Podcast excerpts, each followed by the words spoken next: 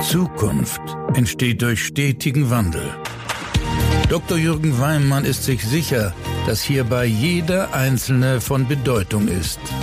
Herzlich willkommen zu einer neuen Folge von Everyone Counts, dem Podcast über Transformation mit Begeisterung. Einen wunderschönen guten Morgen. Es ist wieder Montag und ich freue mich sehr, dass du diesen Podcast hörst und mit mir gemeinsam in die Woche startest. Heute nehme ich dich mit in einen anderen Podcast, nämlich ich war Teil von Gabriel Raths New Work Podcast und er hat mich interviewt zum Thema New Work und ähm, meinem neuen Buch New Banking und wir haben ein sehr spannendes Gespräch geführt, was New Work eigentlich bedeutet und äh, was letzten Endes Erkenntnisse waren auch im Erstellungsprozess des Buchs, im Gespräch mit ganz vielen wunderbaren Gesprächspartnerinnen und Partnern. Von dem her freue dich auf eine wunderbare Unterhaltung mit Gabriel Virat. Ja, dann moin und willkommen zu meinem Podcast New Work Chat. Ich freue mich sehr, dass Jürgen heute zu Gast ist. Schöne Grüße aus Berlin. Ja, super, Gabriel. Ich freue mich sehr, hier zu sein und äh, schöne Grüße aus den Bergen. Ich wohne ja so vor den Toren von München. Wenn du aus dem Fenster schaust, siehst du dann die Berge tatsächlich? Oh ja, wenn ich aus dem Fenster schaue, dann sehe ich zum einen den Frühling ergrünen, also es gibt schon ein paar Bäume, die hier blühen und zum anderen blicke ich auf den Wendelstein. Also ähm, von dem her sehr, sehr schön gerade gibt was Schlimmeres, ne? Jürgen, ich freue mich, dass du zu Gast bist. Wir hatten ja auch schon mal das Vergnügen von einer ganzen Weile, auch podcastseitig. Und äh, wir wollen heute über dein neues Buch sprechen. Wir wollen aber auch dich ein bisschen kennenlernen und äh, auch gerne nochmal das Thema Change in Banken und auch in Sparkassen beleuchten. Und ja, wir fangen mal ganz vorne an. Wie würdest du eigentlich meiner mittleren Tochter Mathilda, die neun Jahre alt ist, erklären, was du so tust?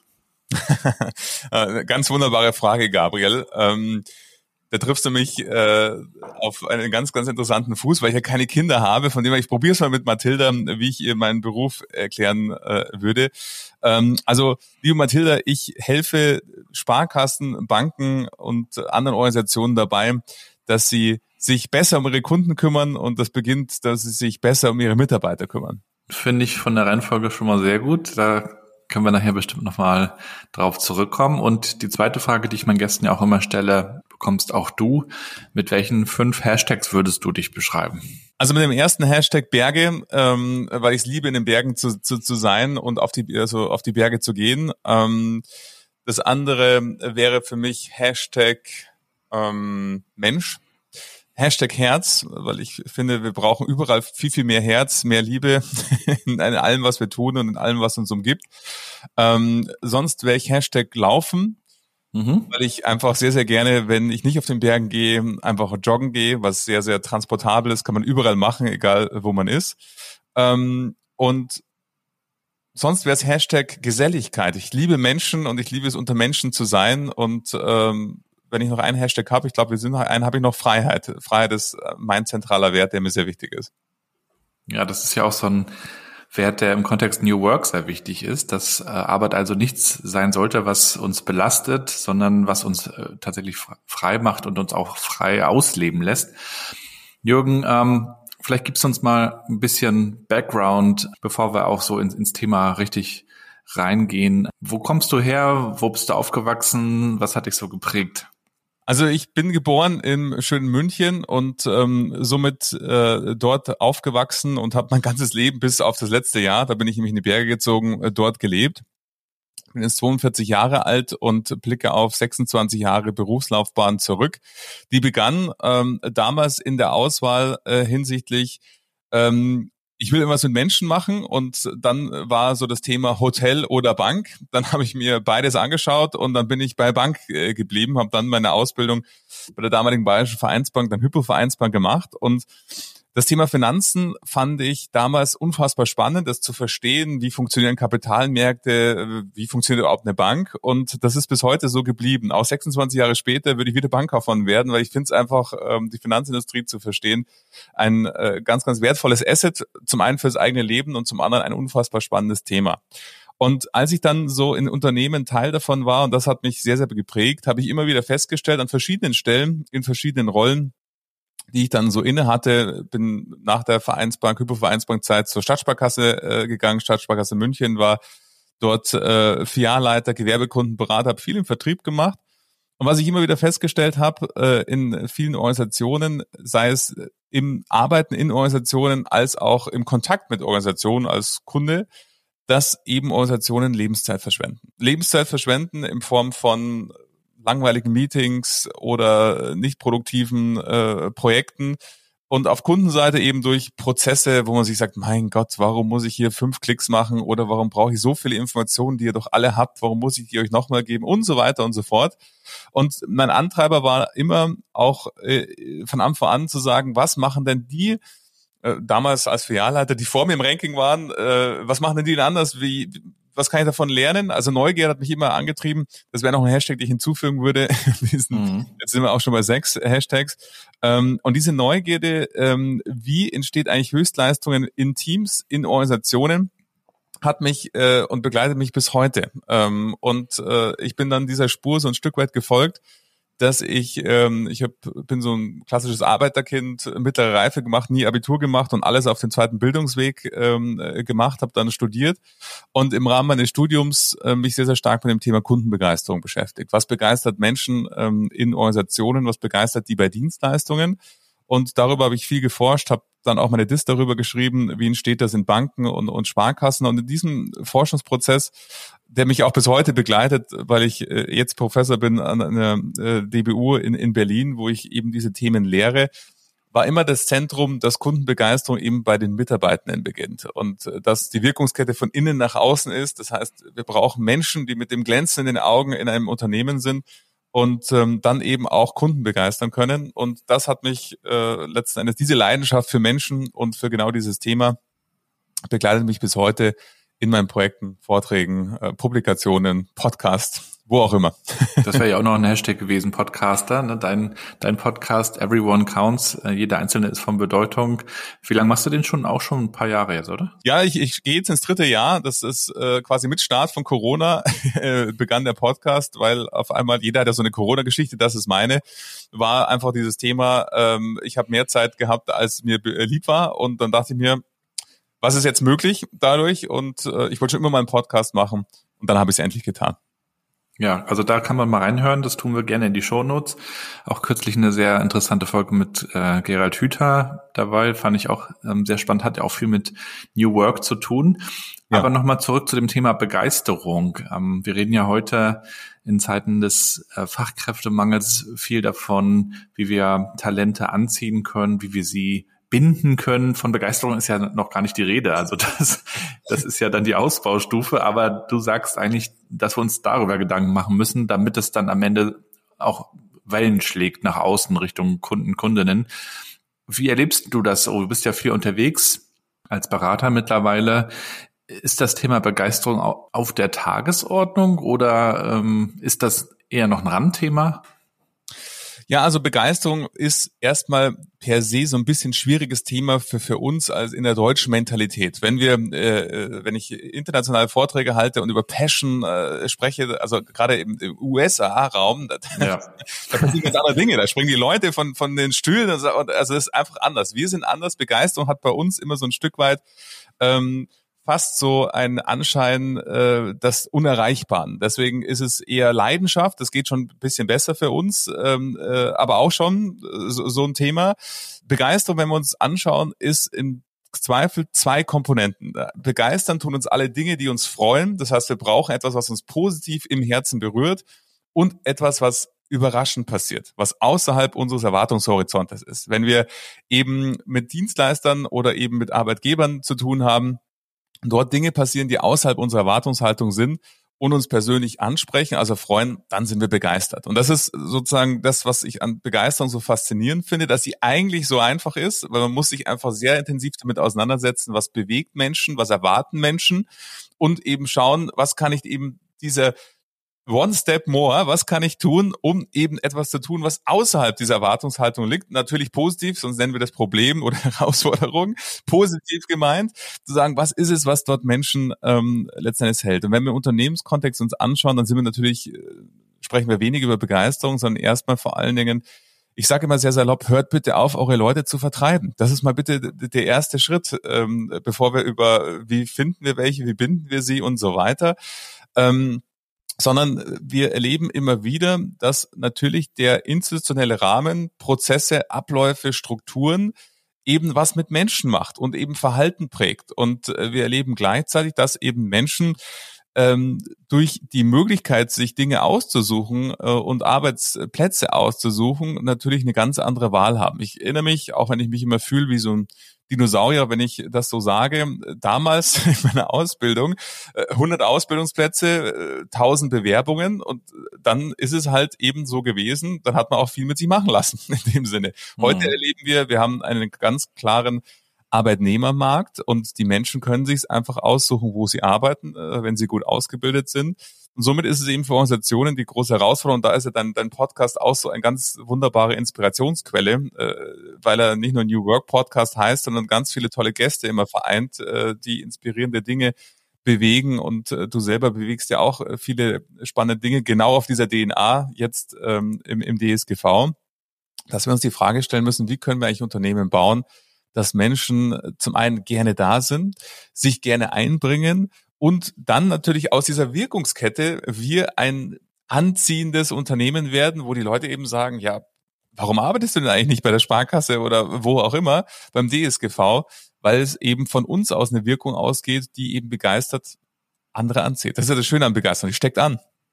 Ja, aber dieses äh, Thema, dass das für uns auch in Deutschland irgendwie so ein bisschen krampfig ist, das, das teile ich schon und frage mich gleichzeitig, warum das so ist. Okay, es hat mit der Mentalität, mit unserer Kultur und Historie mit Sicherheit irgendwie zu tun.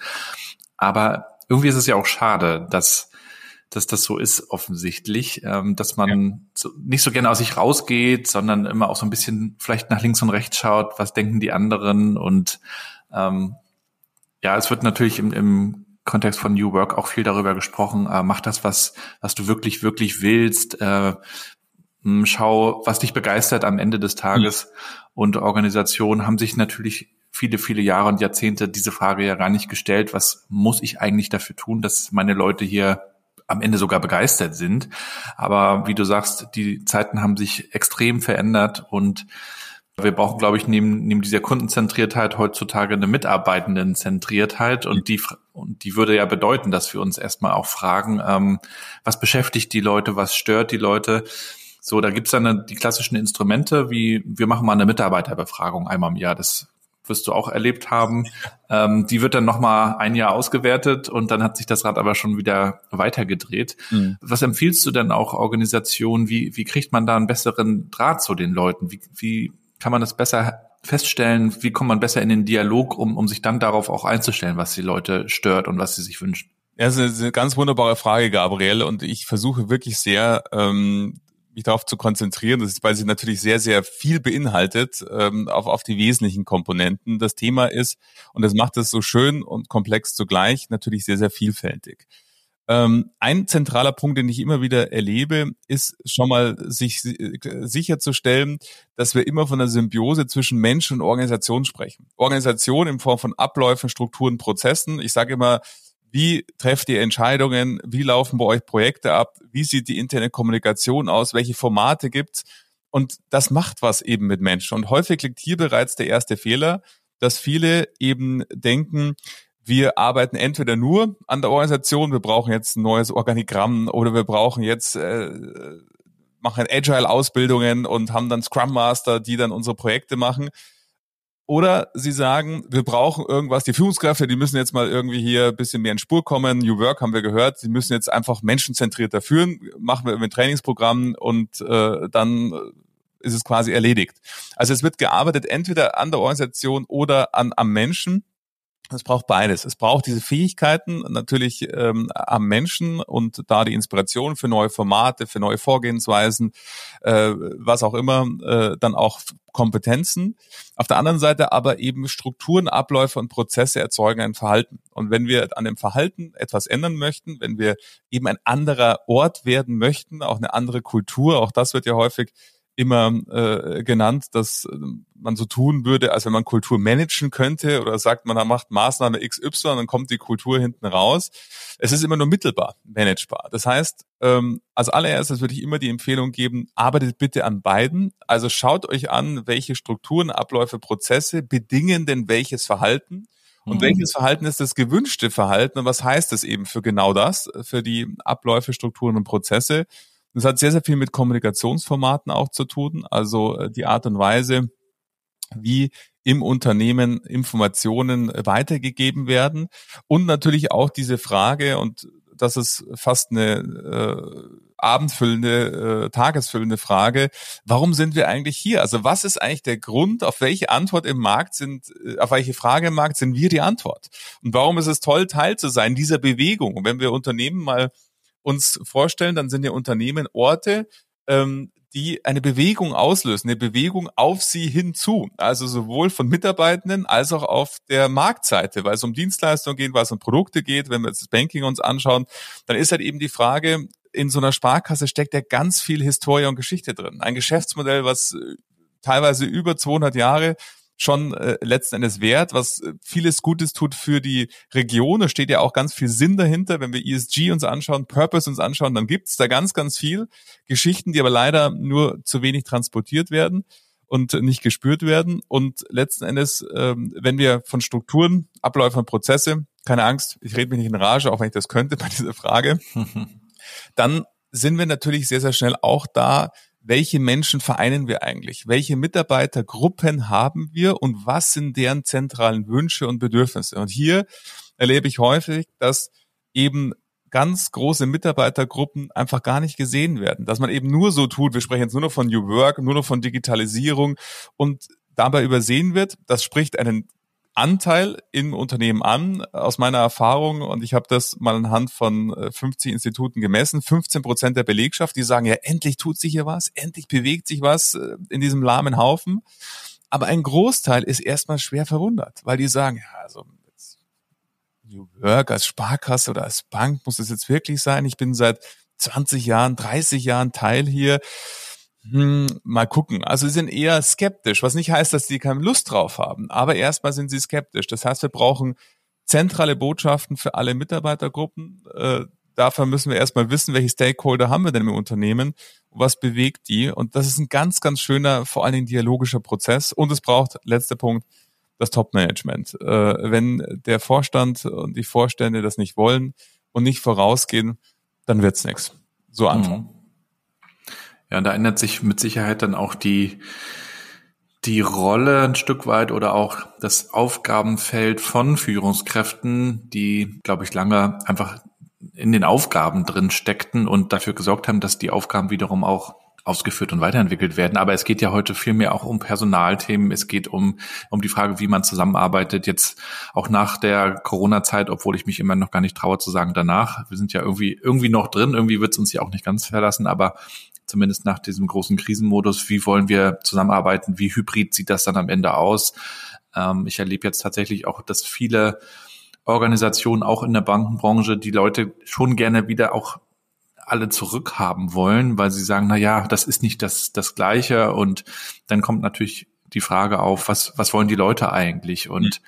es gibt dann tatsächlich auch immer wieder welche, die dann sagen, also ich möchte das nicht mehr so haben wie vorher. Und das ist natürlich dann schade, wenn Talente auch deswegen gehen. Und wir wissen ja, dass jeder Dritte, jede Dritte sich das grundsätzlich schon vorstellen kann, äh, zu wechseln. Und dann sehe ich wiederum, dass Organisationen auch so ein bisschen hilflos manchmal sind, ähm, sich über Benefits Gedanken machen, als ob das das Problem lösen würde.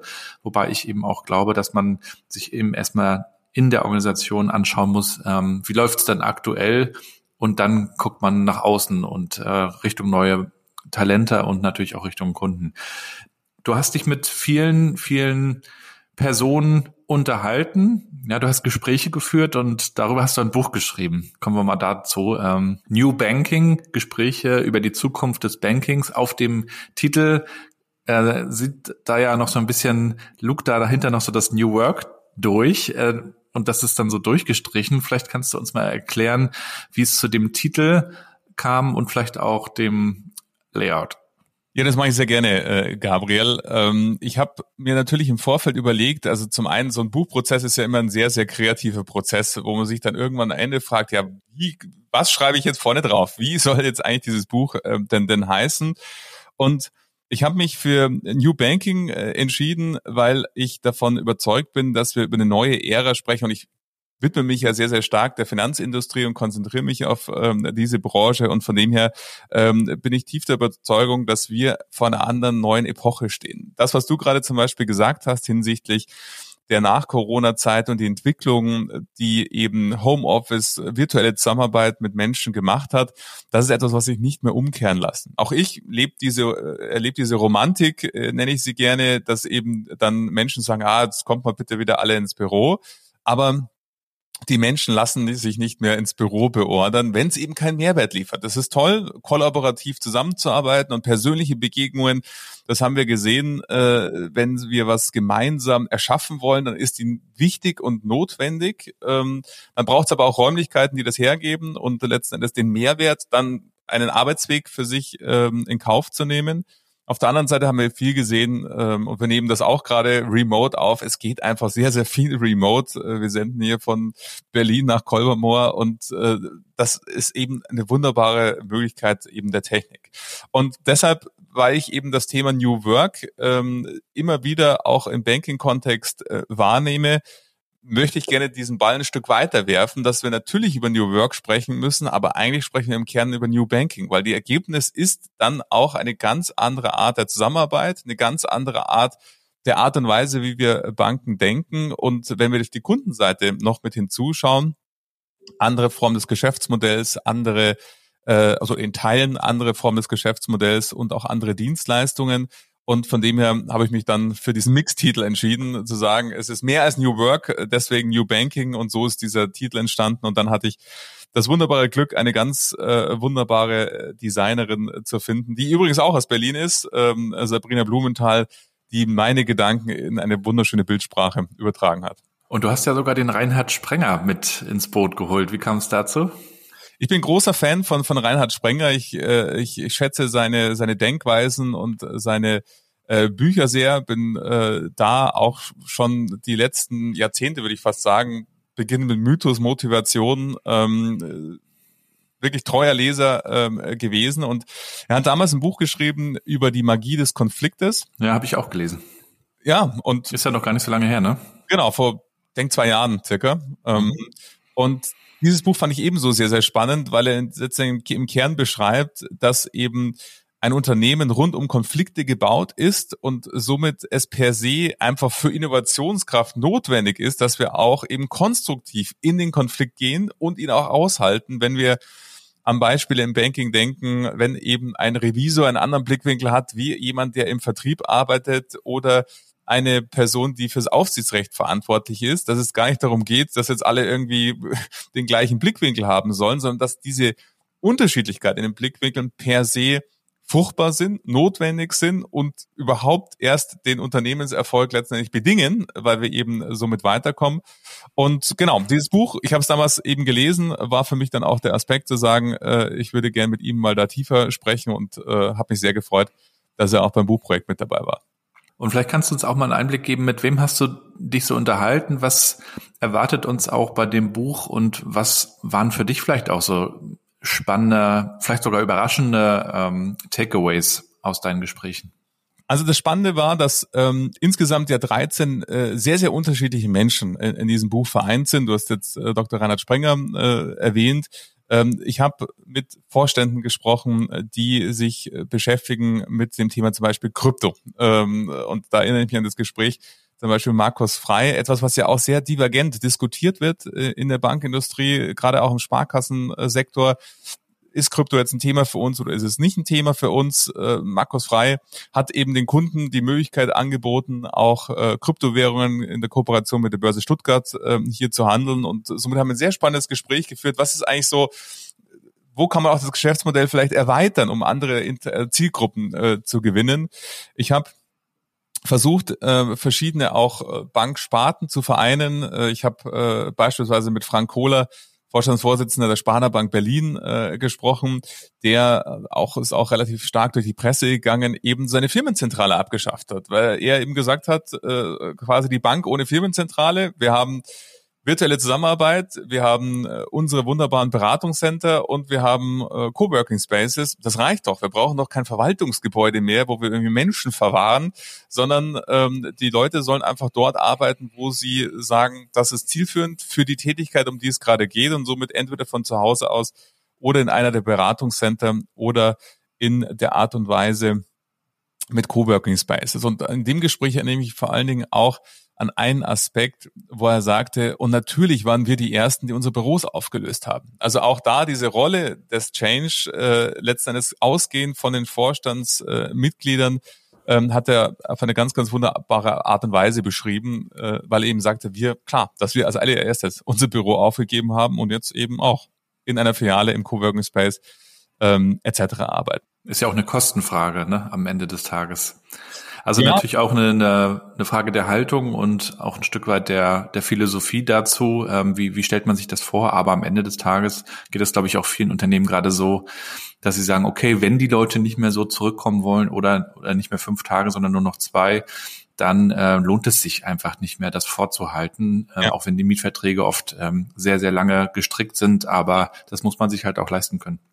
Ja, absolut. Natürlich ist es auch eine Kostenfrage. Ähm, das war jetzt aber in dem speziellen Fall nicht der Antreiber, sondern einfach diese Veränderungen der Arbeitswelt. Und das Spannende ist ja, warum funktioniert es oftmals nicht? Weil eben, und da sind wir wieder bei der Symbiose Menschen-Organisation, weil die Arbeitsprozesse darauf überhaupt noch nicht teilweise ausgelegt sind. Also die Leute wünschen sich ja diese, kommt bitte alle wieder ins Büro, dann ist wieder alles so wie früher.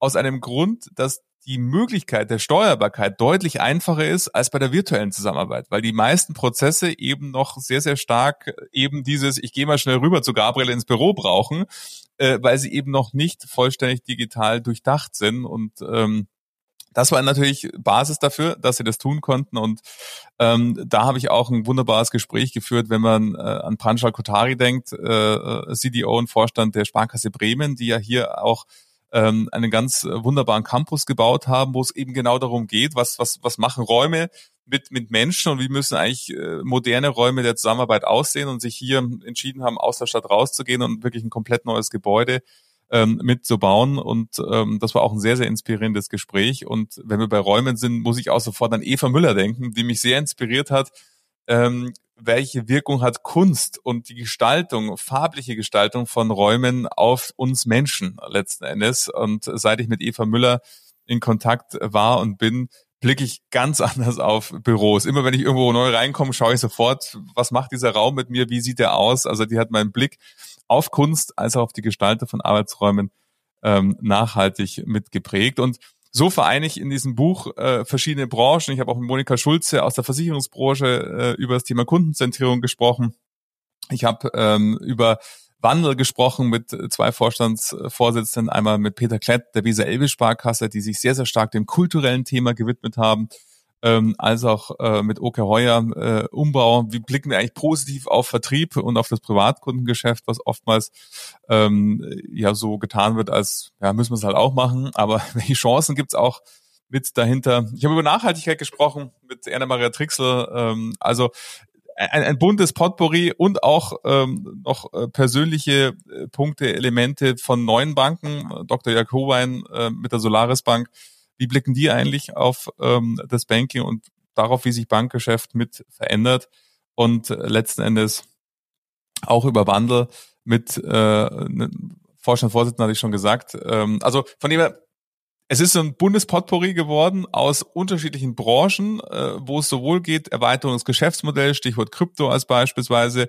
aber auch eigene Voraussetzungen, wenn ich an Professor Weidner denke, Durchsetzungsstärke, wie kommen eigentlich gute Ideen äh, im Unternehmen, wie gehen die weiter, hin über äh, Nachhaltigkeitsthemen, ESG ähm, und vor allen Dingen natürlich auch kulturelle Aspekte, wie kriegen wir es im Unternehmen hin, ähm, New Work wirklich äh, zu gestalten und zu leben, sei mhm. es aus der künstlerischen Richtung oder aus der kulturellen Richtung. Da du dich mit vielen unterschiedlichen Charakteren unterhalten hast und unterhältst und im Austausch bist und in die Zukunft schaust, interessiert uns natürlich auch, wie du, wie du die Zukunft des Bankings siehst. Also schauen wir mal vielleicht ein bisschen weiter nach vorne. sagen wir mal, zehn Jahre. Was glaubst du, wie sieht die Landschaft da aus? Welche Rolle spielen auch die digitalen Player? Du, man konnte ja schon vor Jahren auch Kredite bei Amazon in den Vereinigten Staaten sich zum Beispiel ähm, besorgen. Das ist hier alles ein bisschen was anderes in Europa mit den Banklizenzen, aber die wollen da auf jeden Fall in diesen Markt mit rein. Wir sehen natürlich die Fintechs, ähm, wir sehen aber auch alte Player, sag ich mal, wie die Sparkasse, die dann mit dieser Stabilität der Gruppe auch in einer Krise doch wieder sehr erfolgreich ist. Ähm, was glaubst du, wie wird sich das Ganze entwickeln? Ja, das ist eine sehr, sehr spannende Frage, mit der ich mich auch täglich beschäftige und, und täglich zum Schluss kommen, dass natürlich die, den letzten Stein der Weisen äh, hat niemand, sondern wir können immer nur schauen, was, was, was ergeben sich für Trends ähm, aktuell.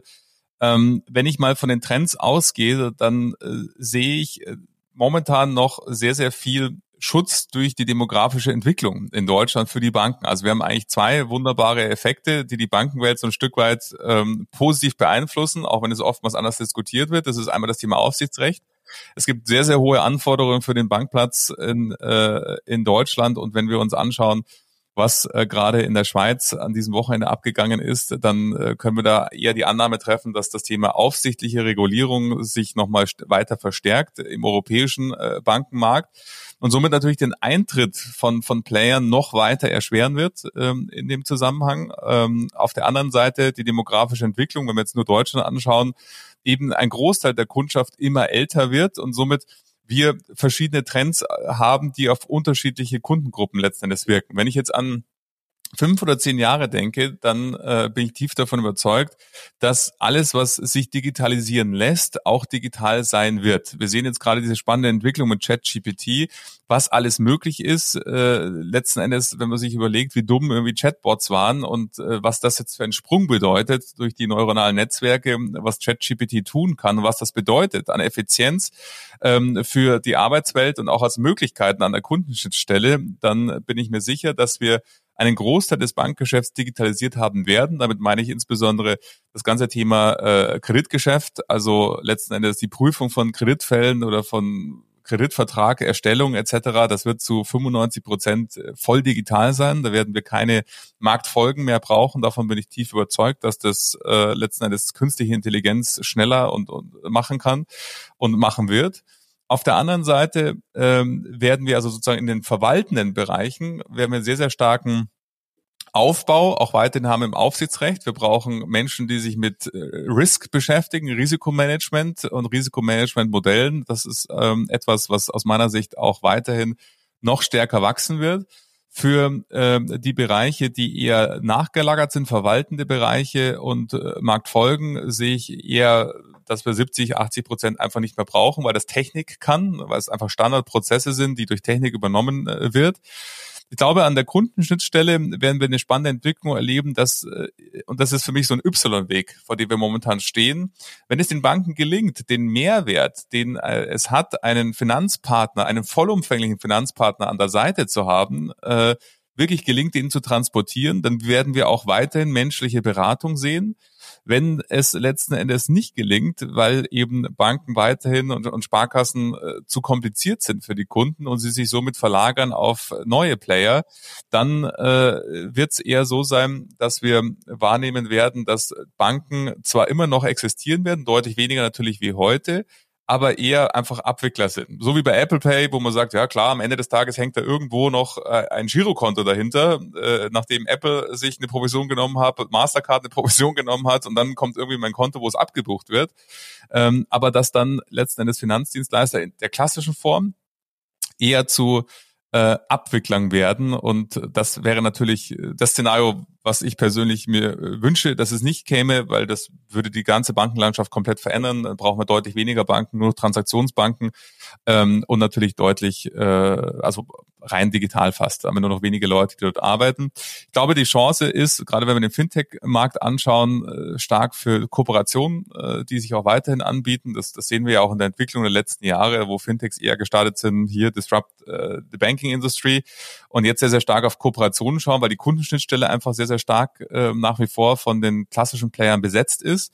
Und hier diese, dieser Austausch, diese kollaborative Austausch ähm, gehe ich davon aus, also mein Szenario ist positiv, äh, dass das gelingt äh, mit der Integration und nicht zuletzt ähm, du äh, in der Organisation, in der du bist, der DSGV sorgt sehr, sehr stark und arbeitet sehr, sehr stark daran, dass man eben genau das auch weiterhin äh, mit nach vorne trägt, weil äh, letzten Endes die Bankdienstleistung einfach vollumfänglich weiterhin auch klassische Player äh, haben wird, die, und das ist mir ganz wichtig an der Stelle, kein weiter so, sondern eben das Thema äh, Kundenzentrierung und somit äh, Omnikanalfähigkeit, äh, wirkliche Omnikanalfähigkeit wirklich ins Zentrum äh, stellen. Ich sehe das jetzt an der Uni, in der ich unterrichten darf. Wir gewinnen 30 Prozent unserer Studierenden via TikTok.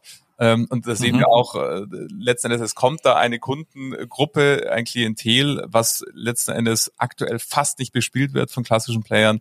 Mhm. Und auf die gilt es auch aufzupassen. Ja, ich mag es ja auch, mich mit dem Thema Zukunft und auch Zukunft der Arbeit zu beschäftigen, weil ich als Vater nun ja auch von drei Kindern da eine gewisse Verantwortung natürlich spüre und sehe dann aber auch gleichzeitig, wie unpopulär Berufe im Kontext Bank auch sind. Ich habe mal nachgeschaut. Was glaubst du eigentlich, wer ist eigentlich auf Platz eins? Welcher Job aktuell? Welches Berufsfeld? Äh, in der Beliebtheit? Mhm. Hm, was ist Platz 1? Gib mal einen Tipp ab. Wahrscheinlich Influencer. War bei Jüngeren bestimmt, ja, aber so. ist die Frage, genau. nee, es äh, gab eine Umfrage, äh, einmal durch die Bevölkerung. Äh, was sind so die angesehensten Berufe? Dann irgendwas in der, in der Verwaltung. Meinst du? Ja. Äh, Platz eins Feuerwehrmann oder Feuerwehrfrau. 93 Prozent. Äh, Platz zwei Krankenpfleger, Krankenpflegerin ist, hat ein sehr hohes Ansehen, auch wenn mhm. wahrscheinlich nicht jeder sich dazu berufen fühlt. Und Platz drei ist dann Arzt, Ärztin. Bankangestellte auf Platz 27 erst. Ja.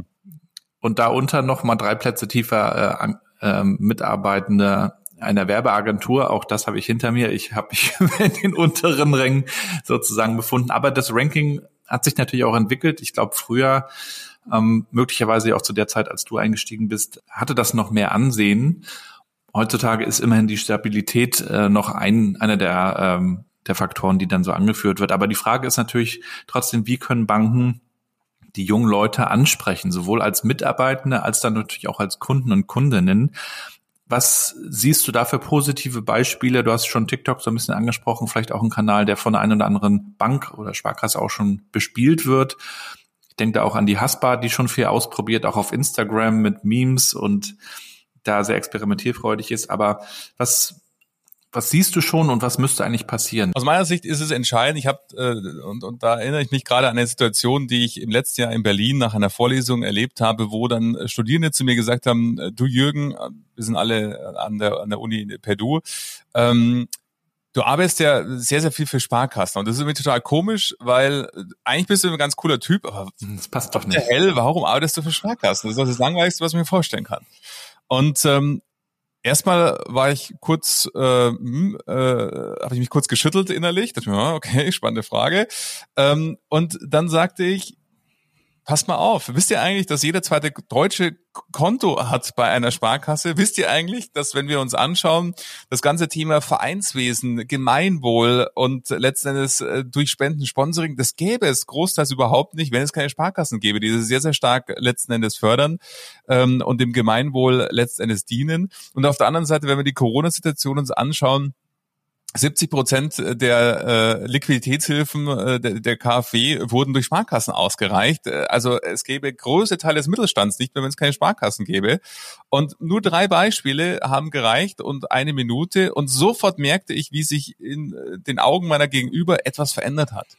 Und das ist etwas, was ich immer wieder wahrnehme, dass äh, letzten Endes die guten Dinge, die heute schon da sind und unabhängig von der Studie, dass es Platz 27 ist, ich bin ganz anderer Meinung. Es ist äh, schlecht kommuniziert, ja, glaube ich auch oft. Ne? Sein, Teil so einer Organisation zu sein und, und, und wenn wir uns anschauen, weil das ist ja das Spannende, auch wenn der Bankaufmann auf Platz 27 ist, dann äh, entwickeln sich ganz, ganz viele Finanzpodcasts. Gebt mal bei YouTube ein, finanzielle Freiheit, mhm. ETF, Anlage, whatever. Das Thema Finanzen ist total top of mind. Überall. Wir haben Zeitschriften, äh, die sich nur um Finanzen kümmern. Wir haben Podcasts, wir haben viele Publikationen. Bestseller. Mhm. Bestseller, genau, wunderbares Beispiel. Ich ähm, darf ja auch äh, immer wieder schöne Vorträge bei Veranstaltungen halten und ich habe immer eine Folie dabei mit den Top 10 Bestsellerlisten, Spiegel, Manager Magazin. Und äh, im letzten Jahr, also die letzten zwei Jahre habe ich diese Folie Schuhe immer mit dabei immer unter den Top 20 mindestens fünf bis acht Titel mit Finanzhintergrund ähm, mhm. da sind. Das heißt, Menschen beschäftigen sich mit ihrer Finanzen und ähm, dahingehend ist es so, dass eben das Thema größere Relevanz hat denn je. Und Darauf muss man aufsetzen. Wenn man sich eben denkt, dass eben Banken haben immer noch sehr stark den transaktionalen Ansatz. Die beginnen irgendwie, so wie früher in diesen Arbeitsablaufbeschreibungen, Kunde will Kredit und dann ging irgendwie der Prozess los.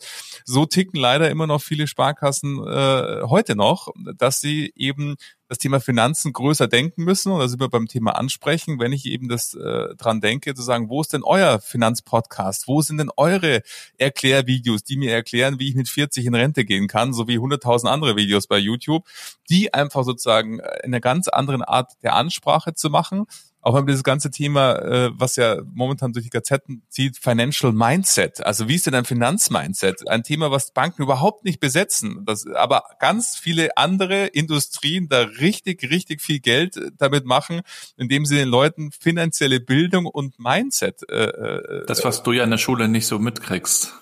Genau, was wir alle in der Schule nicht mitbekommen haben.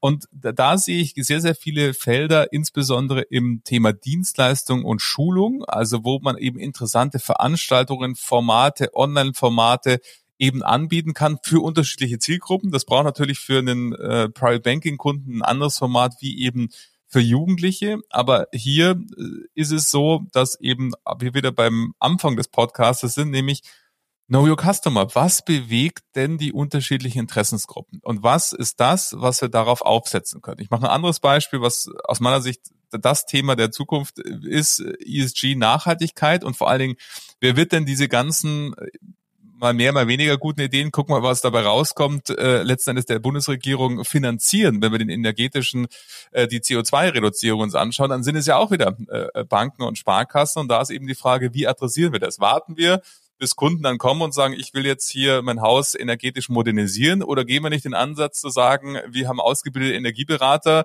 und gehen bewusst auf die Leute zu, machen irgendwie mit Wärmebildkameras Fotos, was auch immer und äh, haben auch gleichzeitig ein Netzwerk an vertrauensvollen Handwerkern, die auch sofort liefern können, weil wir mit denen schon vorab Verträge geschlossen haben und so weiter und so fort und bieten einfach eine rundum sorglos Paket zu sagen, wir können alles, wir finanzieren das, wir haben die besten Handwerkspartner an der Seite, und gleichzeitig hast du nur einen Ansprechpartner.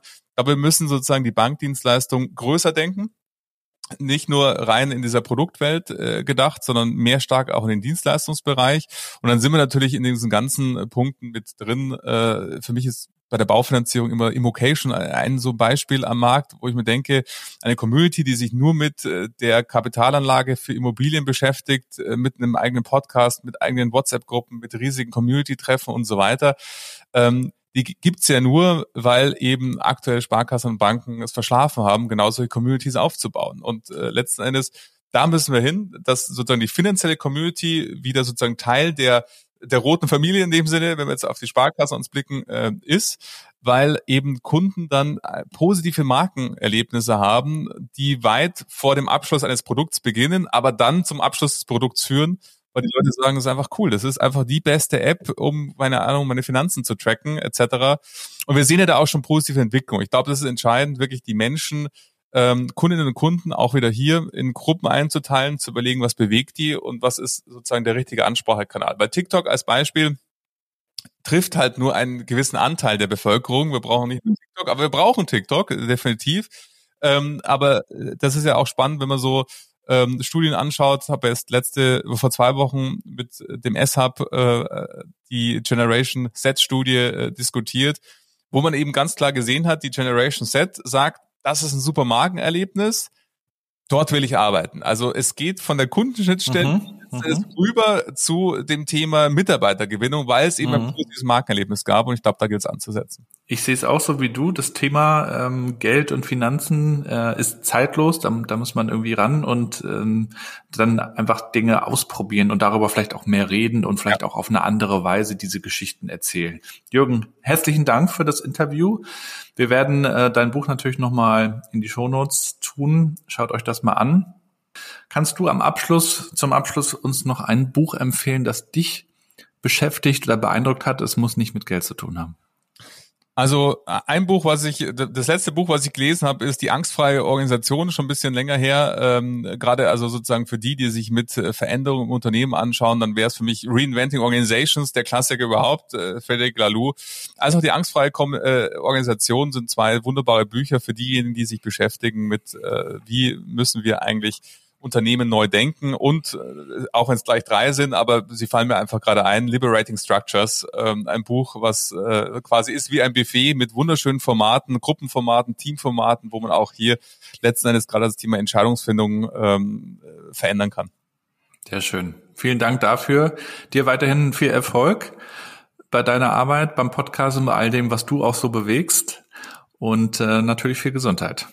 Ich danke dir, Gabriel, für die Einladung. Es ist immer wieder eine Freude, mit dir zu sprechen. Vielen Dank, dass ich hier sein durfte. Mach's gut. Bis bald. Ciao. Tschüss, Gabriel. Tschüss.